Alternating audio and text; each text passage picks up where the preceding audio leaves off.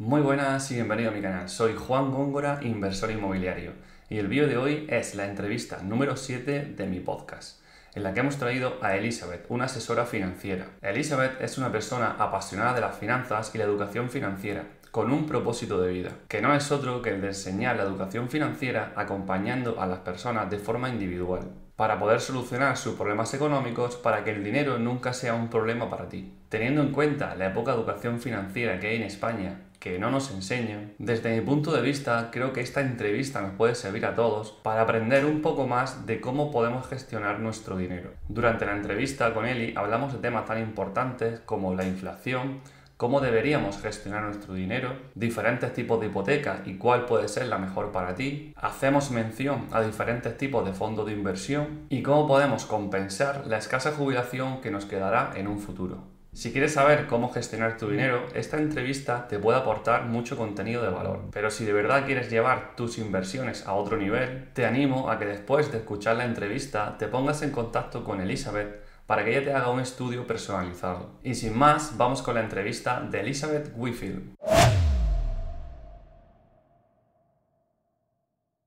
Muy buenas, Eli, y bienvenida a mi canal. ¿Qué tal estás? Muy bien, muchísimas gracias y gracias por invitarme. La verdad es que es todo un placer aquí estar hablando contigo, así que vamos a ello. Estoy, estoy ilusionada y contenta. Nada, que va. Agradecerte muchísimo que estés aquí, ya que aceptaste la entrevista sin dudarlo y va a ser muy interesante para resolver dudas que puedan tener los futuros personas que quieran ver la entrevista.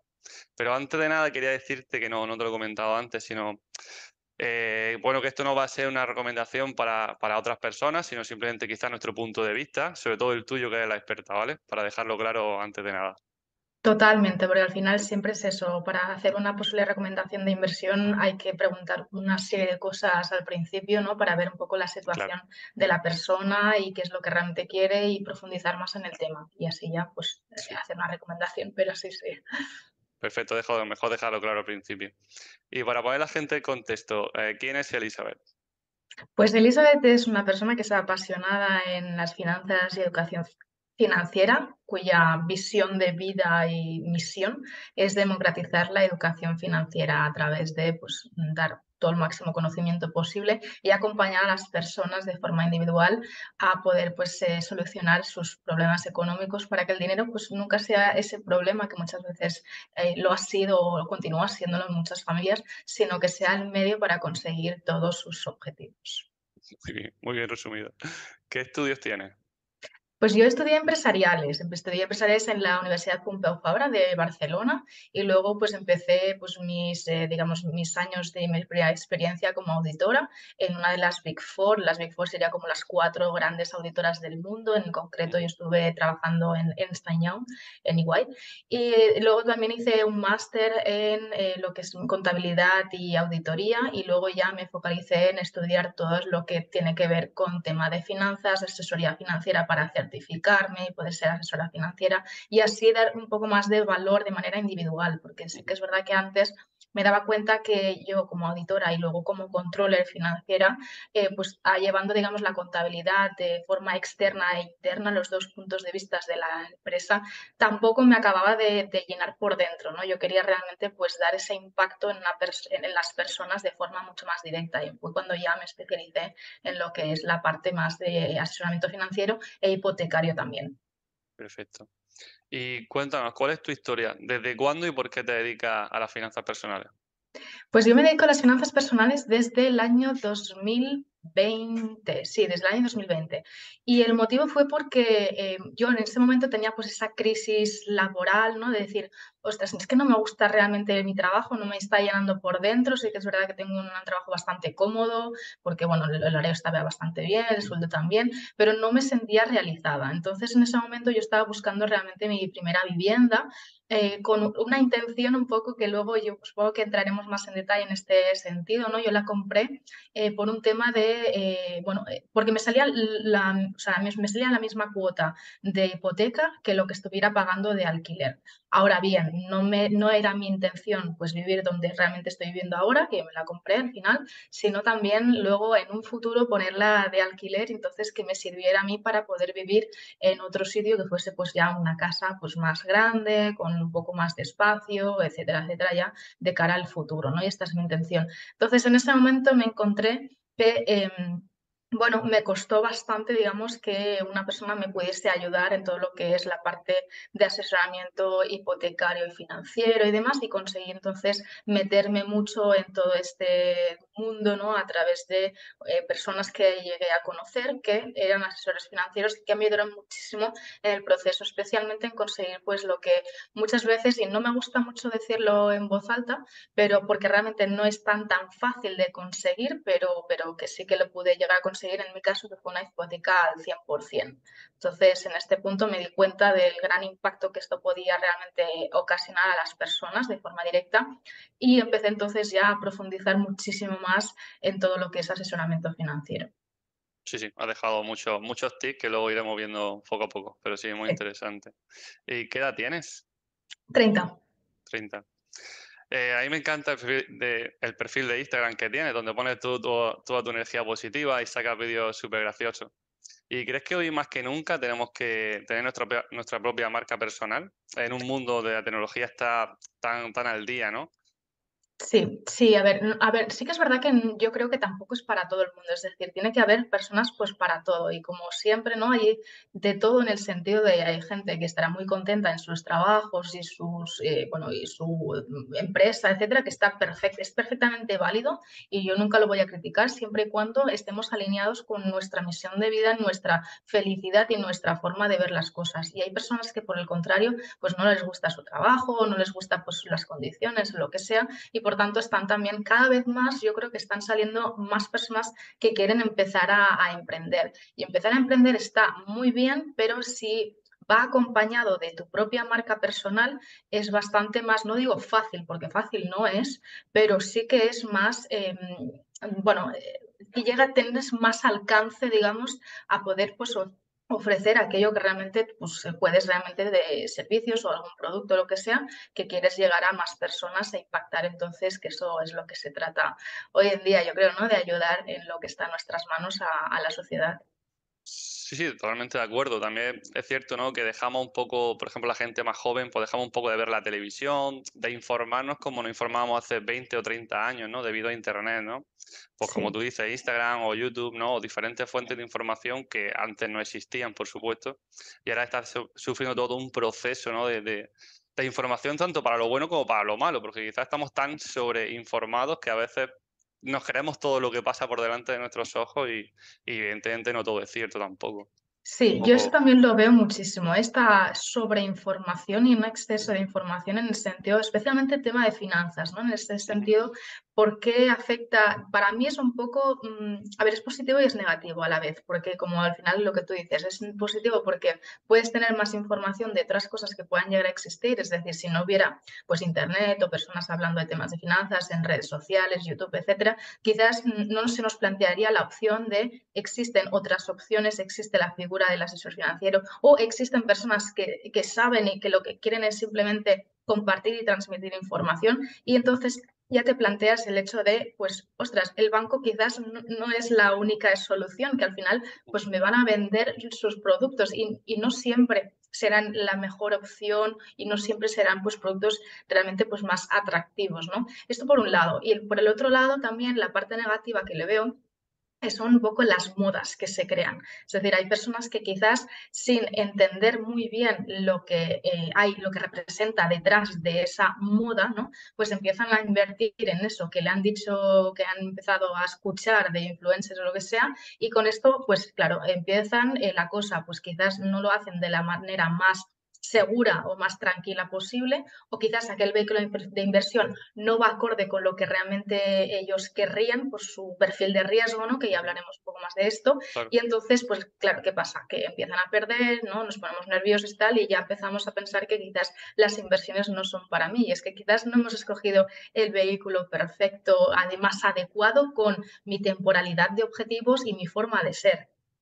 Sí, también el venderlo cuando no toca también, ¿no? Por supuesto, la gente en cuanto pierde, cuando tiene un poco de miedo, enseguida vende y deshace exposición cuando quizás no correspondía también, ¿no? Por no tener el conocimiento necesario, claro. Totalmente, y esto lo veo muchísimo porque, mira, en 2021, de hecho, cuando, por ejemplo, ¿no? las criptomonedas estaban en, un momento de mucho auge, de mucho crecimiento, me venían muchos clientes eh, diciéndome, mira, quiero invertir, pero quiero invertir sobre todo en criptomonedas porque, claro, está creciendo mucho, no sé qué. Y ahora que las criptomonedas está pasando como una especie de eh, cripto invierno, ¿no? Para llamarlo de esta forma, todas las personas que, que, me vienen y que siempre pregunto todas estas preguntas y tal, una de las preguntas que hago es, ¿tienes alguna preferencia de algún vehículo de inversión, alguna cosa que realmente quieras focalizarte o lo que sea? Para también tener, tener en cuenta pues, sus su forma más subjetiva, ¿no? Y me dicen, sí, eh, más o menos estoy abierto a todo, menos criptomonedas. Entonces, claro, es como veo un poco la diferencia en función de, lo que se escucha y en función un poco de lo que está de moda, etcétera. Sí, sí, total, total. Son modas pasajeras, pero bueno. Bueno, pasajeras o no pasajeras, pero que sí invierten según escuchan, ¿no? Por así decirlo. Sí. ¿Crees que nos estamos empobreciendo por culpa de la inflación? Eh, ¿Tú crees que son más pobres que antes del COVID? Totalmente, pero total. Básicamente porque, claro, el COVID lo que ha hecho es que, eh, claro, ¿qué pasó? que mm, eh, todo el mundo estaba confinado, todo el, eh, todo el planeta, digamos, ¿no? Y entonces los estados y los países empezaron a imprimir muchísimo dinero para hinchar de liquidez al mercado y de esta manera que no tuviéramos una crisis, pues más bien como la que tuvimos ¿no? en el 2008, una cosa así. Entonces, al imprimir tanto, tanto, tanto por la ley de oferta y demanda, al tener tanto exceso de oferta, pues claro, esto lo que pasa es que sube muchísimo la inflación y pues claro, nosotros en nuestra relación los sueldos ¿no? normalmente no suelen subir al mismo ritmo que los precios y esto lo que hace es que me tengo que gastar más dinero para comprar exactamente las mismas cosas que compraba antes del COVID. Así que efectivamente nos estamos empobreciendo sin darnos cuenta. Sí, totalmente. Sí, la gente intenta tener el mismo nivel de vida que hace dos, tres, cuatro años, ¿no? Cuando realmente deberíamos un poco pensar más lo que está pasando y no gastar de esa manera tan desmesurada. Pero bueno, veremos hasta dónde, hasta dónde llegamos. Y precisamente vamos un poquito con el ahorro, si quieres. ¿Y crees que es mejor ahorrar lo antes posible o adquirir mayor conocimiento para tener más fuentes de ingresos antes de ahorrar? No, yo creo que el ahorro es para mí una de las cosas básicas que tenemos que hacer hoy en día. Básicamente, o, sea, un ahorro hasta cierto punto, ¿eh? tampoco nos volvemos locos a ahorrarlo todo, porque claro, al final con el tema de la inflación, nuestro ahorro entonces tampoco va a valer lo mismo, ¿no? Así va pasando el tiempo y no hacemos nada con este ahorro.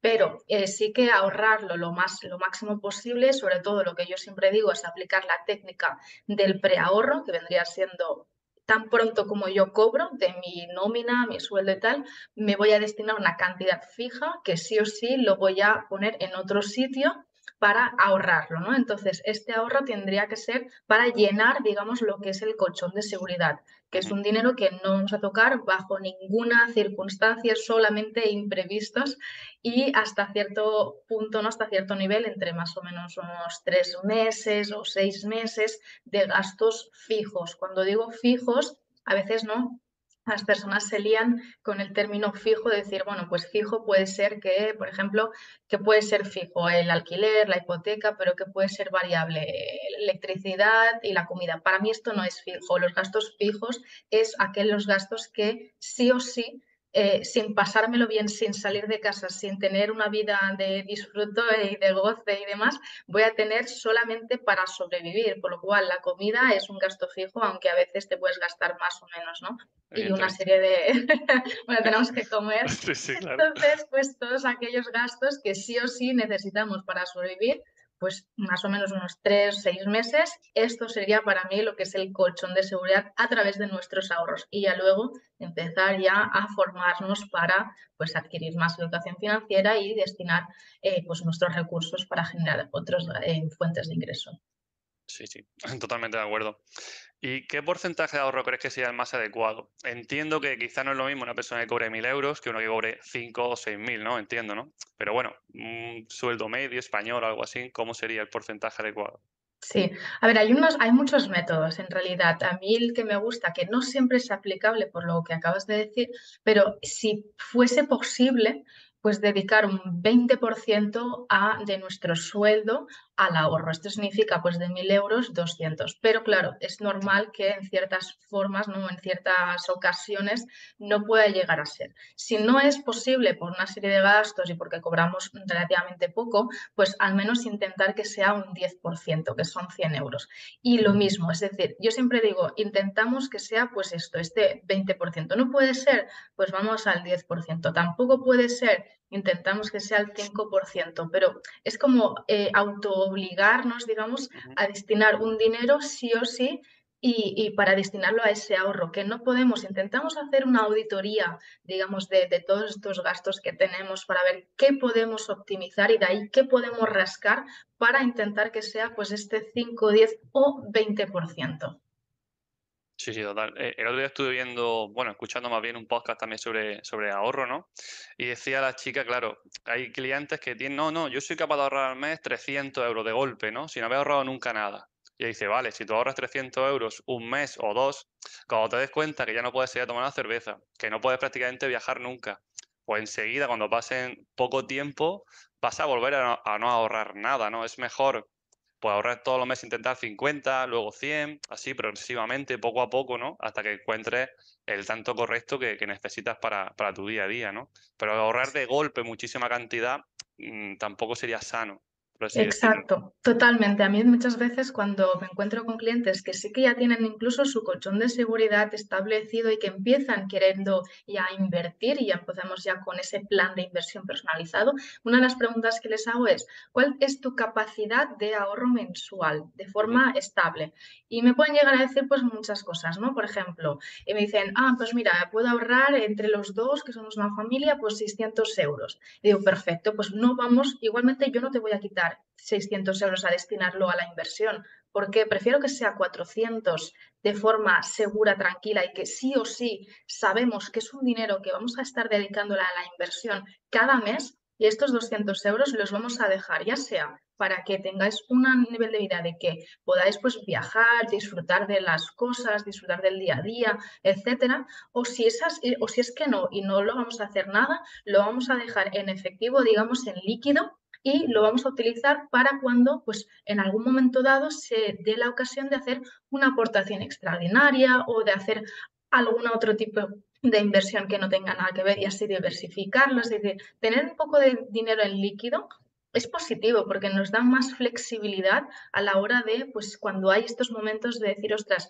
eh, la bolsa ha bajado, por ejemplo, y voy a meterle más, o porque he, conseguido un cierto dinero y qué hago con él, pues puedo hacer otro tipo de inversión, es decir, cosas así, pero que sea una cantidad que sea súper cómoda y que sí o sí, pues eh, no vamos a hacer un, sacrificio, ¿no? Al revés, que, que, sea pues un esfuerzo, pero no, no un sacrificio. Sí, sí. que puedas tenerlo todos los meses sin que sea un problema para ti. Totalmente. También has comentado una cosa que me parece interesante y es que a veces quizás invertir siempre sin, sin, dejar liquidez tampoco sea tan interesante, ya que a lo mejor, por ejemplo, el tema de bolsa, tú puedes tener ahorrados, por ejemplo, 5 o 6 mil euros y que la inflación te los coma un 5%, pero si la bolsa puede bajar repentinamente un 10, un 15, un 20, ¿no? Quizás sí puedas tener mejores oportunidades a la hora de invertir ese dinero, ¿no? No invertirlo todo quizás de golpe, quizás no siempre en cualquier momento. es que a mí no me acaba de gustar invertirlo de golpe, especialmente en bolsa. ¿eh? Hay otros tipos de inversión que no pasa nada y no hay problema. Pero en el temas de bolsa, invertirlo de golpe, yo no lo suelo hacer, básicamente porque no tenemos esa bola de cristal, ni yo ni nadie. O sea, podemos hacer especulaciones de según eh, las, bueno, pues eh, mercado de, de trading, ¿no? De las líneas móviles, una cosa así, pues un poco las noticias económicas y pues, pues entender un poco cómo va a ir la cosa en los próximos meses. Pero la certeza no la vamos a tener. Entonces, como la tenemos ni yo ni nadie, al final prefiero que sea pues estas cantidades poco a poco, ir escalando esta entrada y cuando realmente caiga, que es cuando realmente la gente se asusta y vende y no tenemos que hacer esto, sino al revés. Porque se trata de vender barato y luego, eh, perdón, comprar caro y luego vender, eh, comprar barato y luego vender caro. Exacto. Entonces, en esos momentos, pues hacer aportación extraordinaria en aquel plan que tenemos y, por tanto, pues mm, comprar más. Sí, sí. Vale, y hablemos un poco de hipoteca ahora. Tenemos dos opciones, evidentemente, sería como inversor o como vivienda personal, ¿no? Y quizás nos podemos centrar un poco más en la parte de inversor, ¿no? Creo que se dedica un poco el canal, ¿no? Y lo que estamos más acostumbrados. Y a día de hoy, para ti, ¿cuál sería la mejor opción? ¿Una hipoteca fija, mixta, variable?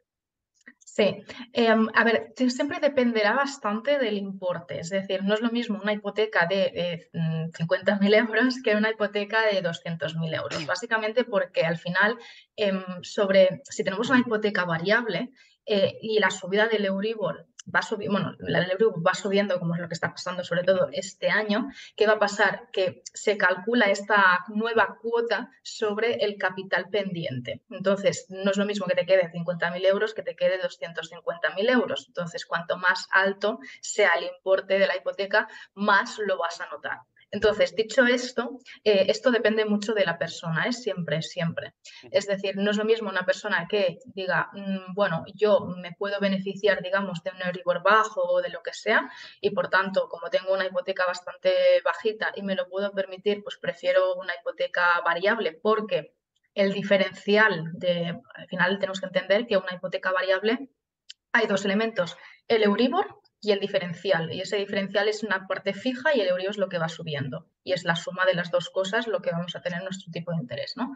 Entonces, si el diferencial lo tenemos muy, muy bajo, por ejemplo, un 0,60, entonces quizás eh, con la suma de las dos cosas no llegamos al punto donde están las hipotecas fijas. No sé si me estoy explicando. Sí, sí, sí, Vale, entonces debido a esto quizás no nos interesa un poco más eh, la variable, pero dependerá mucho de la persona. Luego está la hipoteca mixta, que la verdad eh, en estos tiempos de hoy en día, ¿no? en donde el euro está tan altibajo, subiendo especialmente, entonces quizás sería un aspecto bastante positivo porque así nos aseguramos que los primeros 10 años de hipoteca lo tendremos a un tipo fijo y ya luego, eh, a partir del onceavo año, pues lo tendremos variable cuando nuestro capital pendiente habrá bajado bastante y especialmente también habrá bajado los intereses. Al principio de la hipoteca es cuando lo estamos pagando más intereses que no devolución de deuda. Por lo cual, al principio de, los, de, una hipoteca es cuando nos interesaría ¿no? que estos intereses fuesen más, lo más bajos posible. Lo más bajo posible. Yo la verdad que las que tengo las suelo tener eh, fijas, pero más que nada, claro, como la destino alquiler tradicional, es más que nada por tener un portafolio exacto, ¿no? Un Excel de saber de rentabilidad, ¿no? Y más que nada por ese motivo. Ahora me ha venido bien porque han subido el Uribor, pero no significa que sea la mejor opción, ni mucho menos, solamente casualidad. Y bueno, en el caso de coger alguna de las que hemos comentado, fija, variable, mixta, da igual, ¿cómo de complicado puede ser o cómo de caro, por decirlo de alguna manera, puede ser que de aquí a 5 o 6 años baje el Uribor otra vez pues como hemos estado hace poco, ¿no? Un 0, un 1%, y nos interese cambiarnos la hipoteca. Puede ser quizá que tengamos fija y volvamos a coger fija, pero solo cambiemos para obtener mejores financiación. ¿Esto sería posible? ¿Es complicado? No, sí, esto, esto es una subrogación de hipoteca. Una subrogación de hipoteca significa yo estoy con el banco A y he visto que el banco B tiene mejores, eh, una mejor oferta. Esto ha llegado a pasar también muchísimo en el 2021 todavía cuando el Euribor estaba súper bajo, que había gente que tenía hipotecas antiguas, ¿no? De los años 2012, 2013, una cosa así, a unos tipos fijos del, me acuerdo una vez, ¿no? El 275, que ahora mismo está súper bien como fijo, pero en el 2021 era bastante caro, entonces hacía, pues le interesaba hacer un cambio de hipoteca a una fija más baja o un tipo de variable pues más bajo también. Entonces, sí, esto se puede hacer.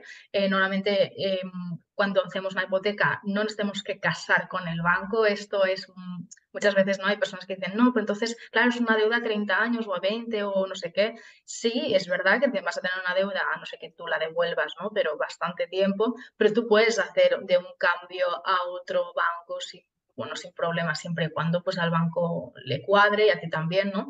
Pero esto se hace y, es más común de lo normal, de, lo que realmente la gente se piensa. ¿sí? Mm. sí, la verdad que cuando vas al banco no te, nunca te ofrecen esta posibilidad, ¿no? Por decirlo de alguna manera, ¿no? Intenta venderte ellos todas sus opciones, todos sus seguros, sí, pero ese, este caso nunca te lo comenta nadie ni te asesora sobre, sobre estas posibilidades, ¿no? Total. bueno, hay que, hay que saberlo todo y saber dónde nos metemos, por supuesto. Y no casarse con el banco también, claro que sí.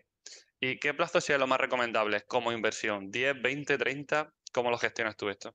Yo creo que al final es un poco depende de, tus propio, de tu propio plan de inversión y tus prioridades. Es decir, si yo quiero más cash flow durante el mes a mes, es decir, me refiero a si yo quiero que si lo que me paga el inquilino versus lo que yo pago de hipoteca, vale, me quede un diferencial bastante elevado, pues yo necesito que la hipoteca sea lo más, cuantos más años mejor, porque así la hipoteca será muy bajita y con este dinero de sobrante, este cash flow mensual, pues quizás me interesa a mm, seguir invirtiendo, ya sea pues otra vez hacer la misma historia, es decir, comprarme otra vivienda y así mm, continuar el proceso, o en otro tipo de inversión. O no, o quizás pues no me interesa tanto esto y quiero pues el mínimo tiempo posible porque así de esta forma voy a llegar antes a devolver la deuda y por tanto pues esa vivienda, el caso que me quedará cuando yo la devuelva será totalmente limpio. Eso yo creo que al final depende mucho del el propio plan de inversión de cada uno y qué es lo que nos interesa más. Sí, yo bajo mi punto de vista quizás sea más interesante, evidentemente cada uno es diferente, bajo mi punto de vista lo que yo hago es adquirirla a 30 años porque hasta ahora el dinero que me presta el banco era bastante económico y quizás devolver ese, ese porcentaje para, liquidar una hipoteca y adquirir otra, pues no tendría mucho sentido, ¿no? Al final te estaban dejando dinero muy, muy económico. Bajo mi punto de vista era más interesante a, largo plazo. Y en porcentaje de apalancamiento recomiendo un 70 o un 60 como lo máximo que te dan algunos bancos o intentar ir al 100%. Hombre, yo creo que al final también mm, es un dinero que no es nuestro, ¿no? Entonces, claro, si estamos utilizando ese dinero que no es nuestro, que es del banco, eh, sí, lo podemos, podemos descapitalizarnos lo máximo posible, pues mejor. O sea, si el banco nos puede dar la máxima financiación, mejor. ¿Por qué? Porque ese dinero entonces nos va a quedar libre para seguir haciendo otro tipo de inversiones o repetir la misma historia con otra inversión inmobiliaria y otra vez lo mismo. Entonces, al final, es ver hacer, es hacer los números, pero yo al menos eh, en mi punto de vista y lo que yo haría, vaya, sería eso, eh, intentar descapitalizarme lo menos posible. Perfecto. También existe otra opción que la comentan en otros sitios, pero no, no sé realmente bien cómo funciona. Y es la opción de comprar un piso al contado, reformarlo, por ejemplo, y adquirir una hipoteca sobre este inmueble. Pero esa hipoteca que tú adquieres ese, ese dinero, ¿cómo te lo dan? ¿O tienes que volver a comprar otra casa con ese dinero? ¿O te lo ingresas en tu cuenta directamente? ¿Cómo funcionaría mm. este proceso? Yo creo que eh, yo esto lo, eh, yo lo he visto con algún cliente y demás, eh, que depende mucho del banco. Esto, ojo con esto. ¿Por qué? Porque hay algunos bancos que, por ejemplo, ¿no? Pues imaginar, esto me, viene a la mente pues este cliente que lo hizo. Eh, tenía una vivienda y quería pues una hipoteca sobre esta vivienda que era, estaba libre de cargas, es decir, que no tenía ninguna hipoteca sobre ella, ya estaba todo pagado. Entonces necesitaba este dinero para pues hacer una inversión eh, inmobiliaria precisamente. Entonces, ¿qué es lo que hizo? Eh, lo que hizo fue mirar varios bancos y había algún banco que lo que le hizo, lo que le dijo es, vale, sí, yo te doy esta hipoteca nueva, pero me tienes que presentar, por ejemplo, lo que es un presupuesto de reforma para que yo te dé ese dinero de eh, una, o sea, reabrir la hipoteca en ese vivienda, esa vivienda que ya estaba pagada en formato de que la vayas a reformar. Si no, había otros bancos que no, que directamente em, no había problema, es decir, no, no hubo ninguno, ningún problema presentando luego un presupuesto de reforma que luego no se ejecutó. Es decir, hay algunos bancos que cuando tú presentas un presupuesto de reforma para aparentemente reformar la vivienda que está libre de cargas, luego te dicen, vale, con el presupuesto bien, sin problema, te doy y, le ingresaron el dinero en la cuenta, ah. sin, sin, más, sin más. Y hubo algunos bancos que le decían, eh, sí, eh, te doy el presupuesto, o sea, te doy este dinero con este presupuesto, pero luego me tienes que entregar las facturas de eh, todo lo que es el avance de la reforma de tu casa. Vale, vale, vale. Entonces sí, sí, vamos que no. Sí que hay diferentes casos. Incluso, claro, si compras una segunda vivienda, imagino, entiendo que la segunda vivienda se quedaría libre de carga, pero no la primera, que si pagaste al contado en su día, ¿no? Sería un poco de esa, temática. Vale, vale, vale. Bueno, entonces habría que ir al banco y, explicar cada caso diferente. Sí, sí. total. ¿Y, hasta cuándo crees que estaremos con este tipo de Euribor? O incluso si crees que subirá algo más. A ver, esto es un poco peliagudo. En este sentido, ¿qué pasa? Que la subida del Euribor es porque están, eh, lo que están intentando es enfriar la economía. Es decir, el Banco Central Europeo y la Fed en Estados Unidos tiene como principal objetivo, o principal, bueno, sí, uno de los principales objetivos es mantener la inflación al 2%. Entonces, como la inflación se ha disparado tanto y hemos llegado a estar a inflaciones del 9, del 10, luego ya se ha reducido un poquito más, ahora estamos ya más o menos hacia el 6%, una cosa así. La única solución que pueden hacer ellos es ir subiendo los tipos progresivamente para que así entonces esta economía pues se vaya enfriando, porque al final es que es normal, si tenemos una financiación tan cara, ni las empresas ni las personas vamos a estar pidiendo préstamos, etcétera, etcétera. Y esto lo que va a hacer es que poco a poco la inflación vaya disminuyendo porque se está enfriando la economía.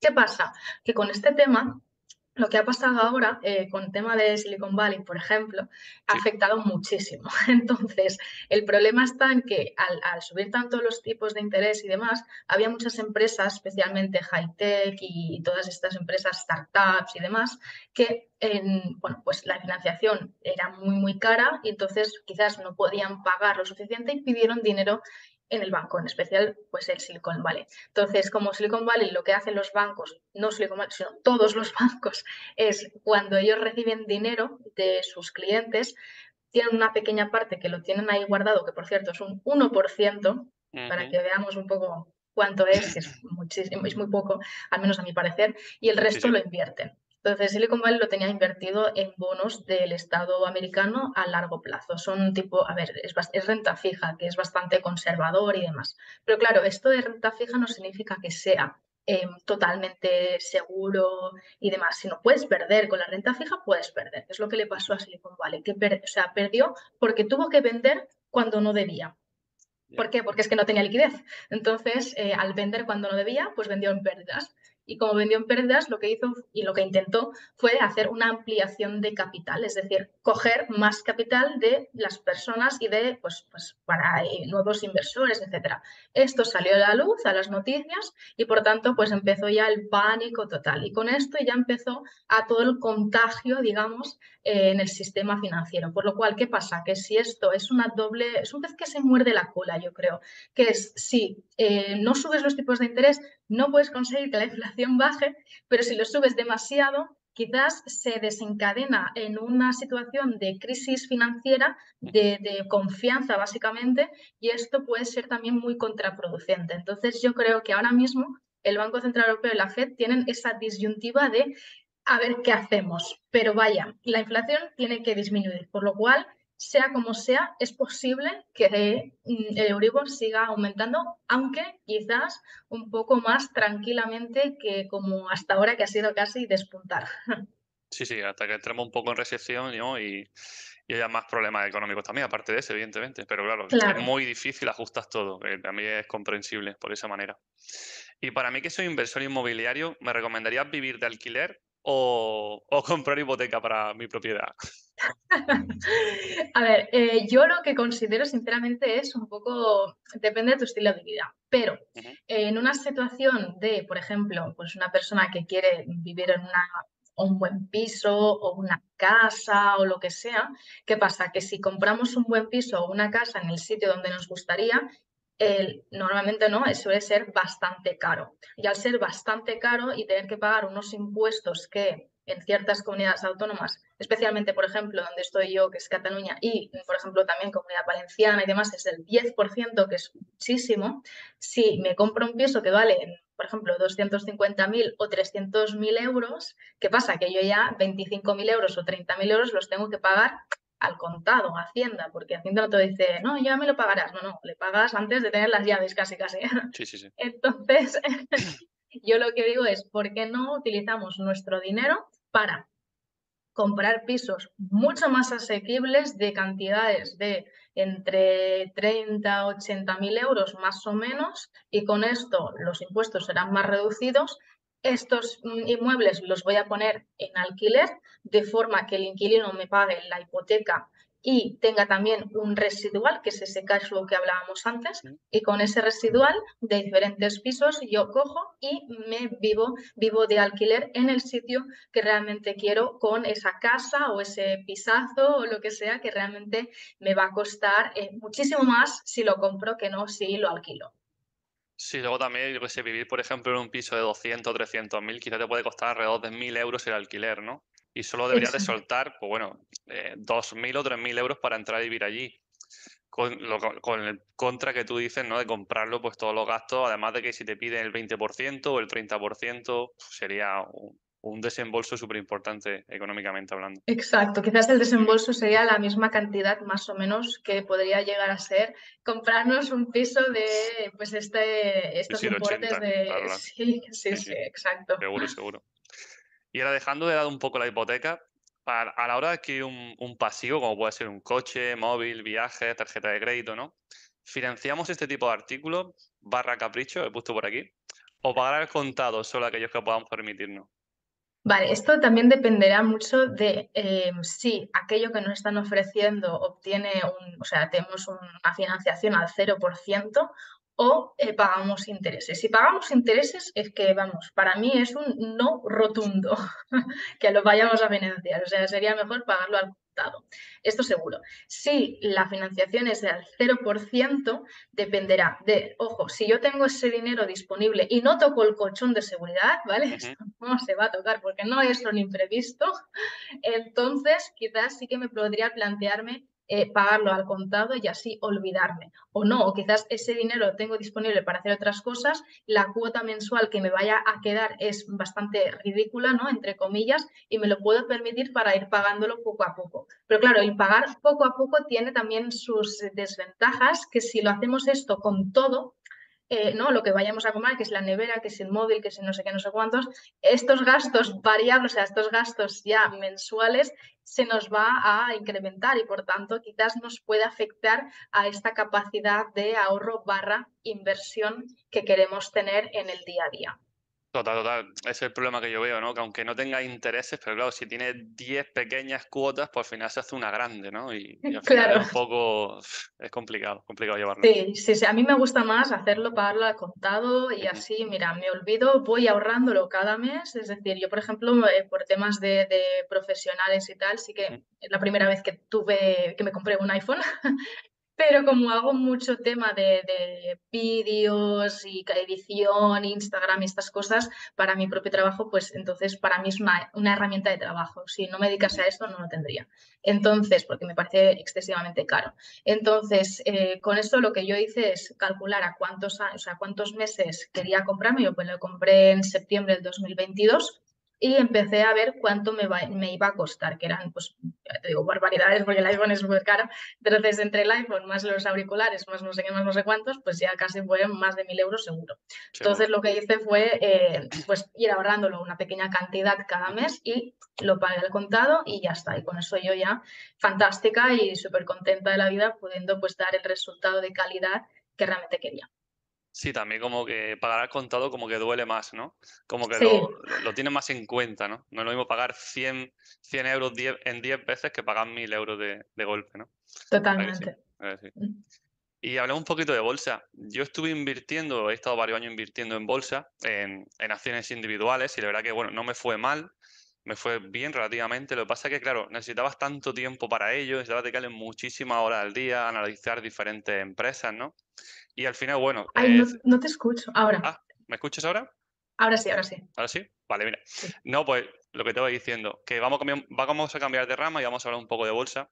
Y yo he estado varios años invirtiendo en acciones individuales y me fue bien, pero necesitaba muchísimas horas al día, necesitaba, pues, bueno, analizar las diferentes empresas, ¿no? Y al final, bueno, opté por, por cerrar las operaciones que tenía y invertir en fondos indexados. Y la pregunta es, ¿en qué fondo me aconsejarías invertir? No sé, en SP, en SP500, Nasdaq, MSCI World, algún otro que, no, que no conozca Esto, vale, eh, aquí yo me gustaría diferenciar un poco entre dos cosas. ¿Por qué? Porque al final el tema de los fondos indexados también es una de las herramientas que está muy de moda y para mí es un sí, pero. el sí es, em, sí, yo lo quiero dejar a largo plazo, me refiero a más de 10 años, 10, 15, 20 años y tal, no hay ningún problema, es algo muy recomendable, a mí me gusta, incluso también hacer una cartera de fondos indexados pues, a través de RoboAdvisor o haciéndolo pues, em, de forma manual y demás. Pero si lo queremos, por ejemplo, pues fondos mm, de menos de 10 años, a mí no soy muy partidaria de los fondos indexados. ¿Por qué? Porque al final eh, los fondos indexados es una cesta donde vamos a ir poniendo dinero tú, yo y todos los inversores, mediante la cual pues ellos van a invertir en todas las empresas que eh, tengan, digamos, la filosofía del fondo. Es decir, si es del S&P 500, pues serían las 500 empresas más importantes de Estados Unidos, entre ellas pues serían Google, Amazon, Tesla, Microsoft, etcétera, etcétera, ¿no? Entonces, si esto es las empresas que representan el país y el país, eh, por mm, casuísticas ¿no? y demás, eh, no le está yendo bien la economía y no sabemos cuánto tiempo va a durar una recesión. Es más, o sea, en los, de la década de los 2000, la bolsa estaba muy alta hasta que explotó la burbuja de las .com, luego tuvimos la caída de las Torres Gemelas, luego tuvimos la guerra de Irak, luego tuvimos la, eh, la explosión de la burbuja inmobiliaria. Entonces fueron ocho años de mm, noticias negativas y sucesos también un poco eh, desastrosos, que esto pues le afectó muchísimo, no solamente a Estados Unidos, sino a la economía global. Entonces, si yo hubiese estado invirtiendo en fondos indexados a 10 años vista, porque en 10 años me quiero sé, me quiero comprar una vivienda o quiero invertir para mis hijos o por el motivo que sea.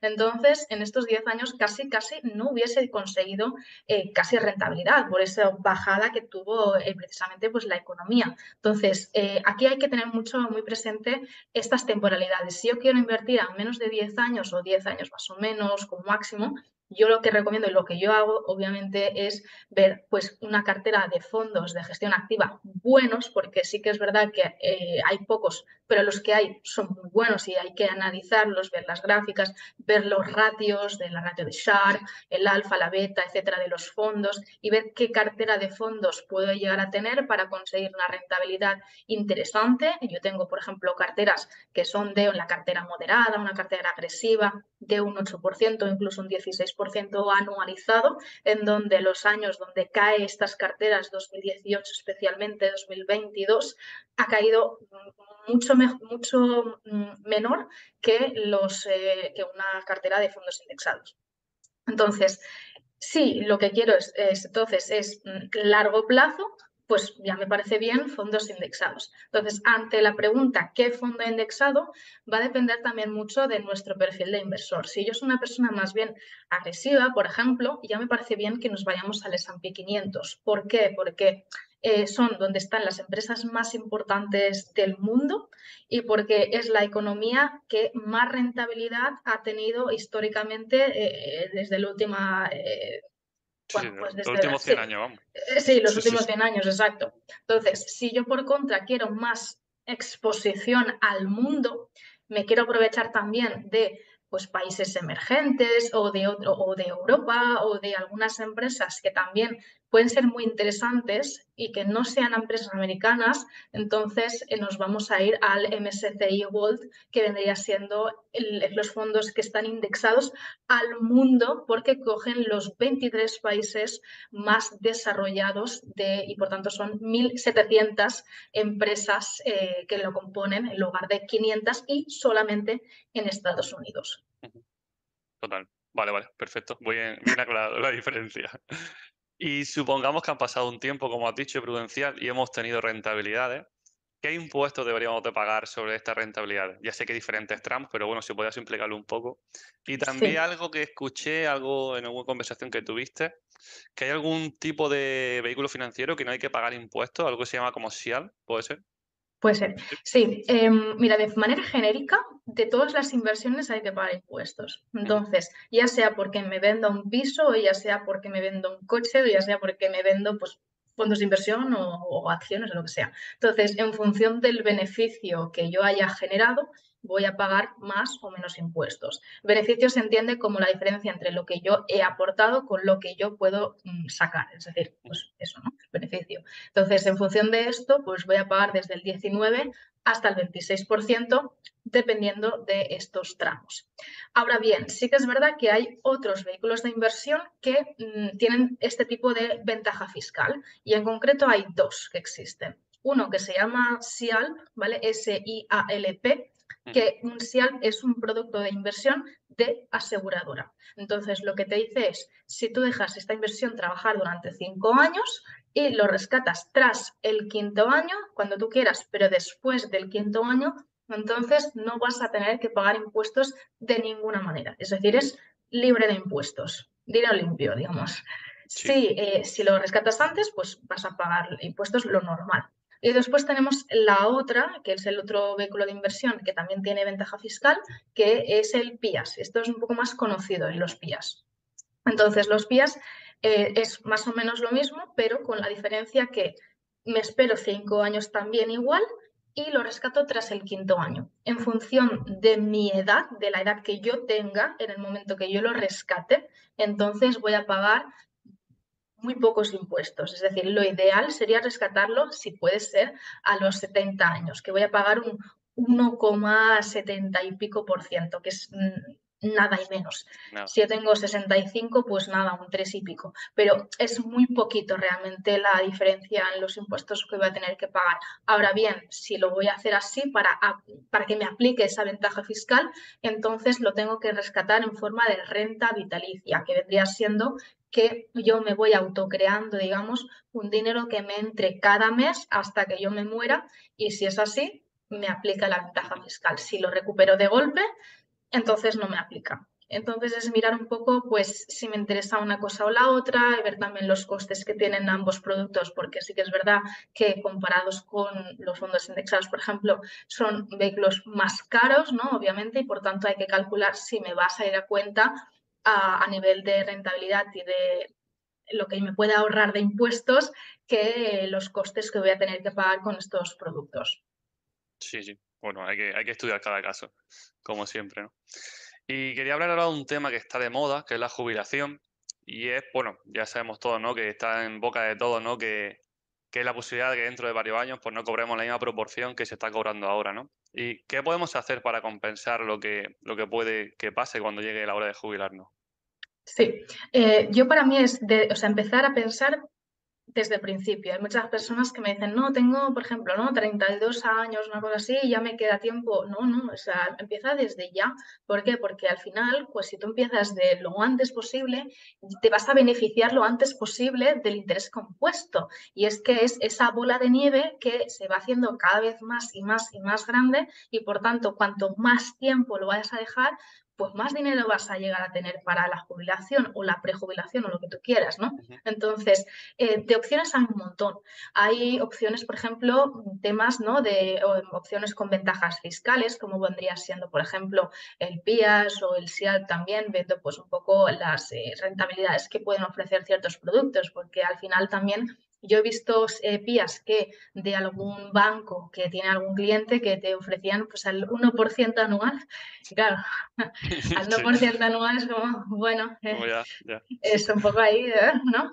Pero hay algunos PIAs que sí, que son mucho mejores, que te están ofreciendo quizás el 8% anual, una cosa así, que no está nada mal, ¿no? Entonces es ver qué solución prefieres y cuál es la, digamos, tipología de inversión que te sientes más a gusto. Quizás pues con un PIAS, una cosa así, o con dividendos, te puedes sentir a gusto porque no voy a hacer prácticamente nada y voy a recibir un dinero o me gusta todo este tema de la inversión inmobiliaria, intento crear un patrimonio para ir pues poco a poco devolviendo más deuda gracias al inquilino. Y entonces cuando llego a tener pues la jubilación, ¿no? la edad de jubilación, pues ya tengo pues eh, ese dinero que me va entrando de mis propias inversiones inmobiliarias.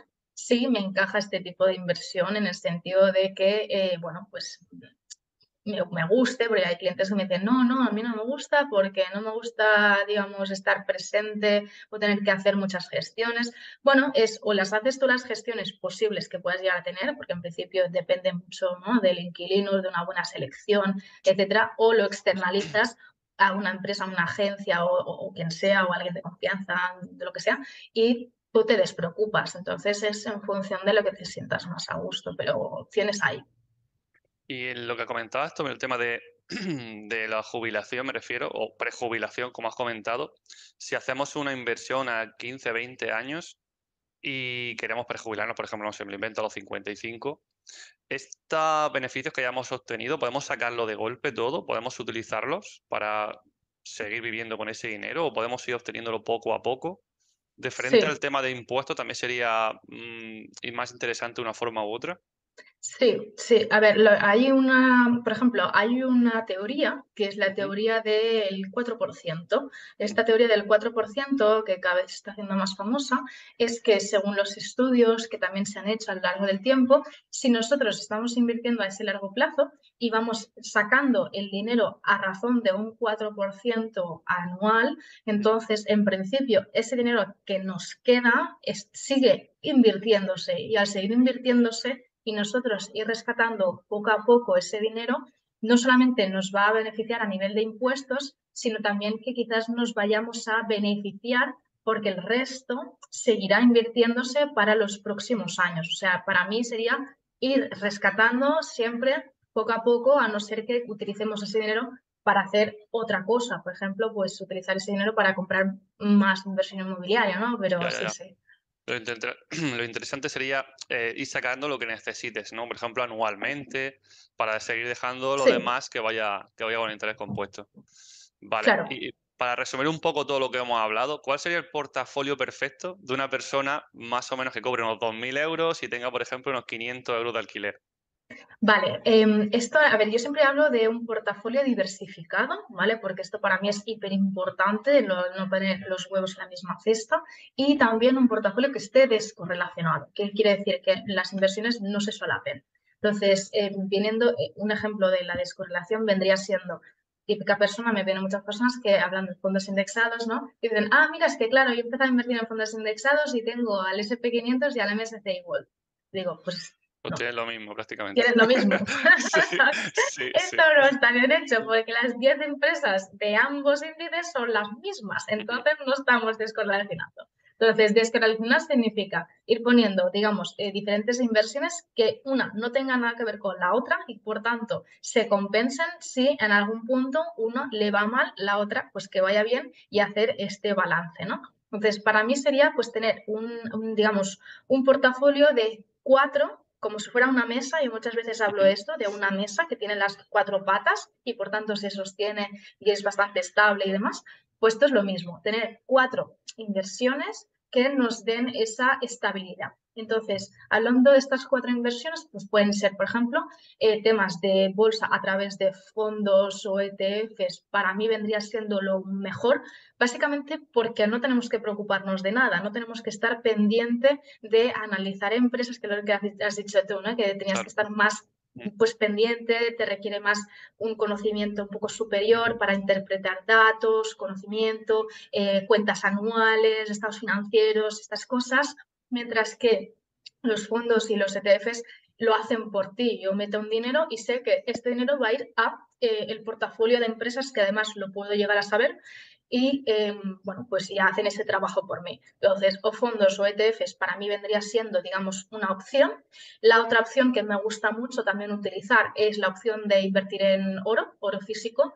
A mí me gusta mucho porque el oro te descorrelaciona pero muchísimo con los mercados financieros y además es una reserva de valor, también es un valor refugio, es decir, que cuando la economía va mal, los inversores se refugian en oro y por tanto, pues la eh, devaluación del dinero fiat, es decir, del el euro o el dólar, va en consonancia a la subida del, del, oro y por tanto esta subida del oro pues poco a poco ha ido creciendo más a razón más o menos de un 8% anual y por tanto es bueno tenerlo en cartera para mí. Y luego también estas dos últimas patas que nos quedan en función un poco de cómo nosotros eh, nos sintamos. Por ejemplo, inversiones alternativas o criptomonedas o inversión inmobiliaria ya sería también ya la guinda del pastel.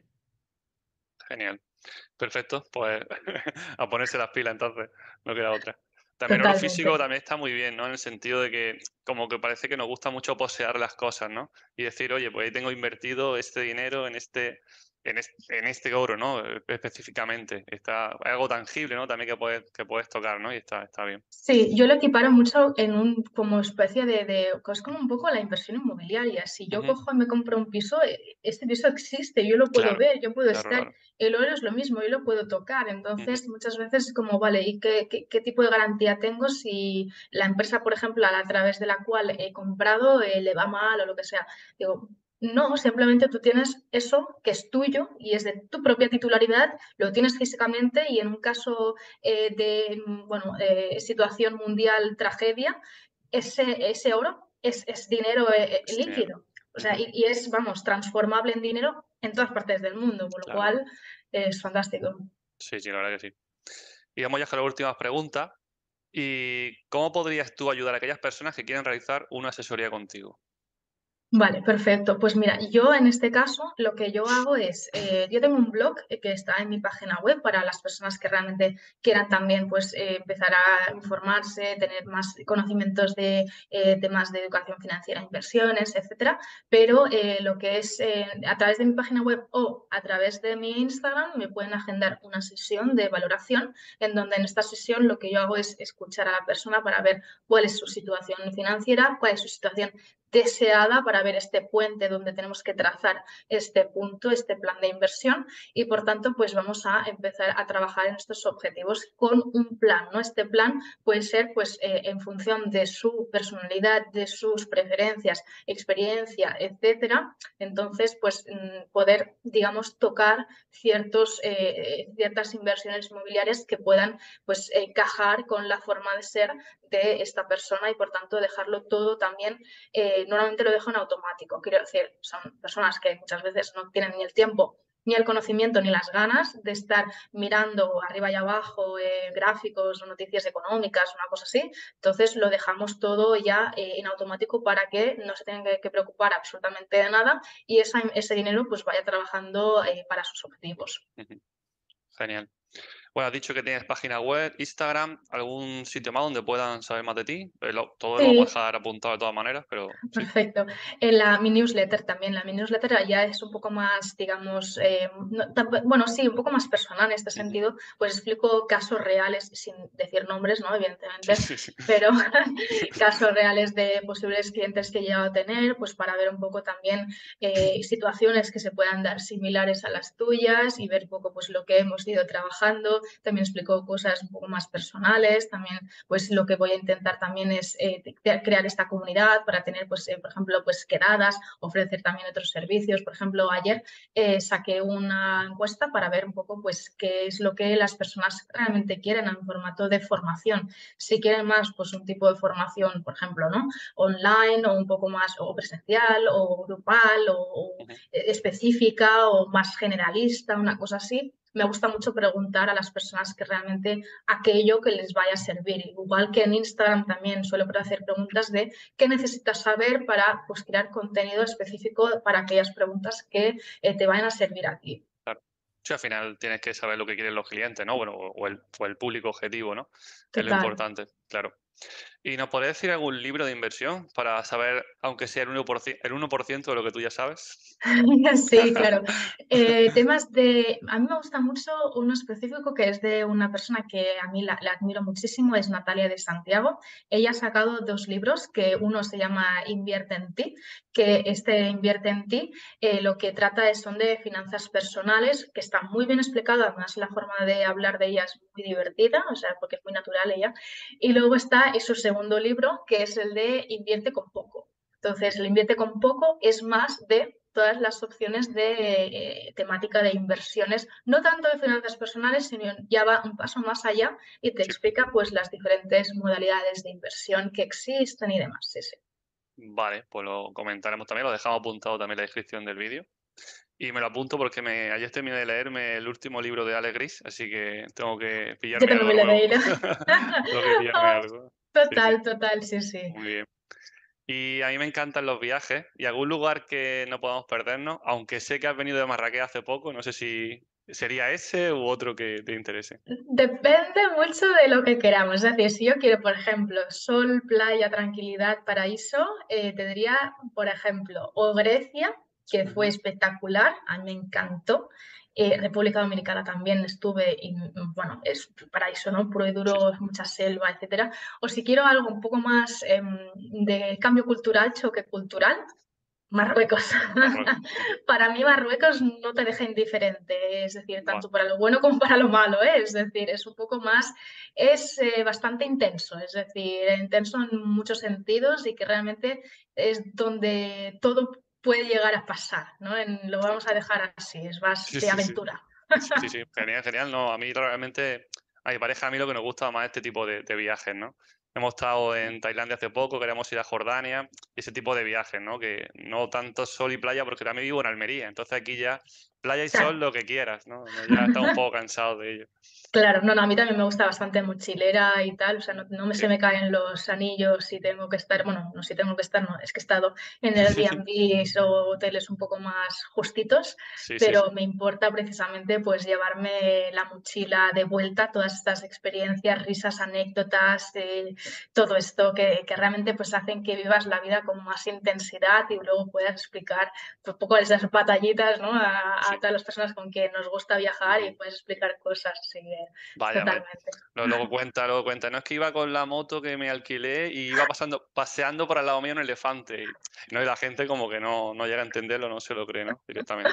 Y eso es una experiencia increíble. Sí, sí, sí. Y para terminar, ¿a quién podemos traer para la siguiente entrevista? ¿A quién nos recomiendas?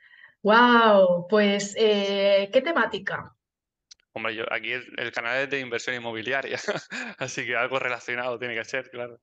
Claro. Eh, a ver, yo no sé si lo has entrevistado, pero ya que es en temas de inversión inmobiliaria, por ejemplo, al el canal Libre a los 30, él le explica. ¿No lo, has entrevistado? Lo, he intentado, lo he intentado sinceramente, pero está bastante ocupado. Se ha comprado un piso ahora para alquiler de, por habitaciones.